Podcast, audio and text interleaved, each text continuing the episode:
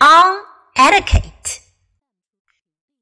Etiquette to a society is what apparel is to the individual.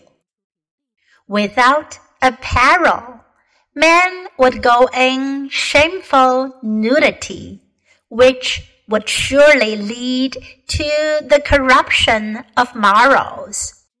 And without etiquette, society would be in a pitiable state, and the necessary intercourse between its members would be interfered with by needless offenses and troubles.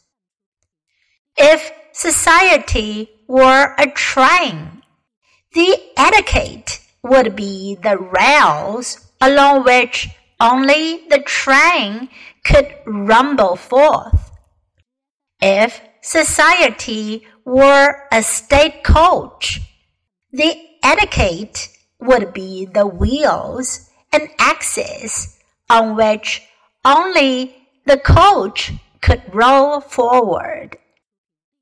The lack of properties would make the most intimate friends turn to be the most decided enemies, and the friendly or allied countries declare war against each other.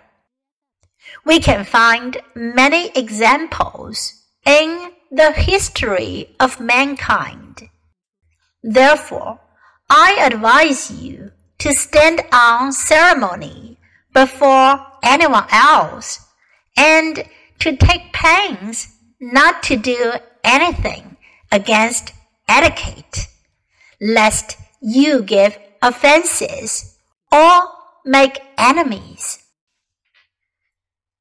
Etiquette to society is what apparel is to the individual. Without apparel, man would go in shameful nudity, which would surely lead to the corruption of morals. And without etiquette, society would be in a pitiable state, and the necessary intercourse between its members would be interfered with by needless offenses and troubles. If society were a train, the etiquette would be the rails along which only the train could rumble forth. If society were a state coach, the etiquette would be the wheels and axles on which only the coach could roll forward. The lack of properties would make the most intimate friends turn to be the most decided enemies, and the friendly or allied countries declare war against each other. We can find many examples in the history of mankind. Therefore, I advise you to stand on ceremony before anyone else and to take pains not to do anything against etiquette, lest you give offenses or make enemies.